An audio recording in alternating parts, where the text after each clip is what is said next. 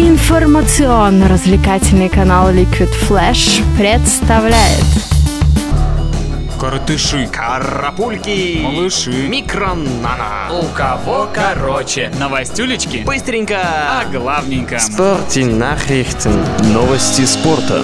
Экватор чемпионата России по футболу пройден. Вчера матч в Грозном, где Терек принимал крылья Советов, был последним в 15-м туре. Несмотря на трехкратное преимущество хозяев во владении мячом, гости победили. Для этого им хватило один раз убежать в контратаку на 35-й минуте. Ну и, конечно же, Сергей Корнеленко был точен. А дальше клуб из Самары умело защищался, заморозив цифры на табло до конца игры. Понятно вам, уважаемые? Днем ранее, в воскресенье, в чемпионате было сыграно сразу два дерби. В Краснодаре Кубань и Краснодар в прекрасную солнечную погоду продемонстрировали очень жаркую игру. Было много борьбы. Отсюда обилие желтых карточек. И работы вратарю Кубани Белинову и его коллеге по амплуа Фильцову хватало. И то, что счет всего лишь 2-1, во многом их заслуга. Победила Кубань. Но о принципиальности поединка и неуступчивости соперников говорит то, что Кубань забила свой победный гол на первой минуте добавленной к основному времени матча, а Краснодар отквитал один мяч спустя еще пару минут. Мы будем с нетерпением ждать игры этих соперников во втором круге, потому что Краснодар точно не простит своим землякам это поражение. Значит, мы увидим настоящую битву. А уж в том, что краснодарские клубы умеют биться до конца, в воскресенье мы убедились. Второй дерби, конечно же, было московским. И благодаря фанатам Спартака на стадионе Локомотив был отвратительный антураж. Нет, не было избыточной и опасной пиротехники, не было драк и беспорядков. Всем этим фанаты красно-белых отметились в матче 1-16 Кубка России в Ярославле. Именно поэтому воскресная игра между Локомотивом и Спартаком прошла вообще без зрителей. Зато к ее содержанию не было никаких претензий. Играли команды здорово. Особенно Локомотив. Нападающий железнодорожников Дамин Доя забил уже на седьмой минуте, а через 10 минут Александр Самедов удвоил счет. Оба раза вратарь Спартака Писяков помог красно-зеленым, допустив глупейшие ляпы. Однако и без его помощи игроки Локомотива забили бы свои мячи. Это было видно в организованности атак, в умении использовать ошибки соперника против него, в надежной обороне. Диара вообще съедал почти все атаки соперников. Да еще и с удовольствием, как блинчики на завтрак. Нет, спартаковцы один гол благодаря Юрию Мавсисяну, конечно, отыграли. Однако было бы по меньшей мере странно, если бы они вообще ничего не смогли сделать при таком подборе игроков.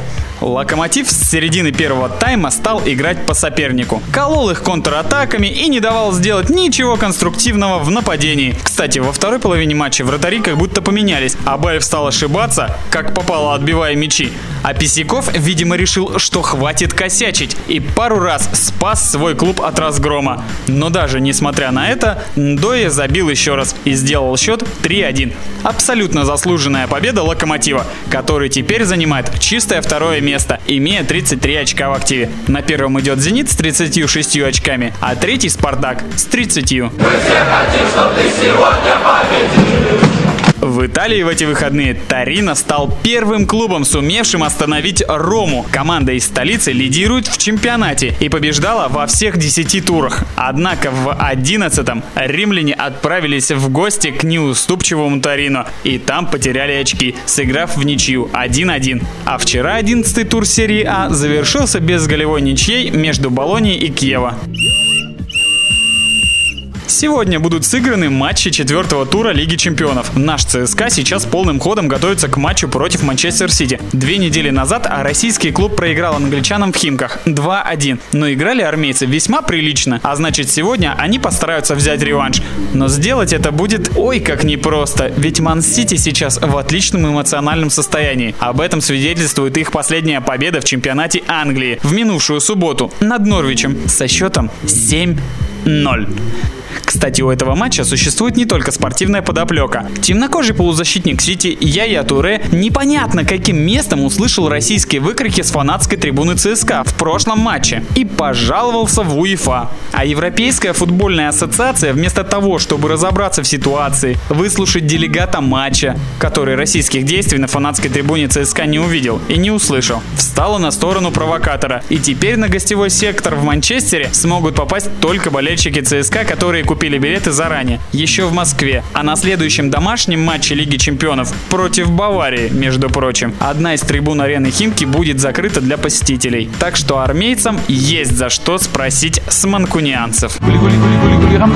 ФИФА испугала МОК, он же Международный Олимпийский комитет, который совместно с Международной лыжной федерацией и Международной хоккейной федерацией выступили против переноса чемпионата мира по футболу 2022 года на зиму. Президент МОК Томас Бах считает, что если футбольный форум из-за климатических особенностей страны-организатора, Катара, переедет на зиму, то это отрицательно скажется на интересе спонсоров и зрителей к Олимпиаде 2022.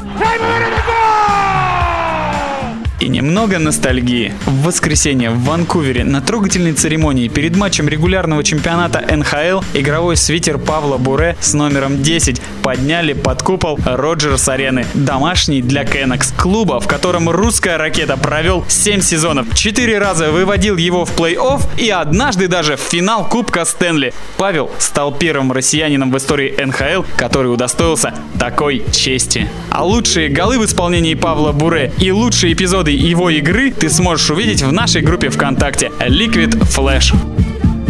У кого короче? короче.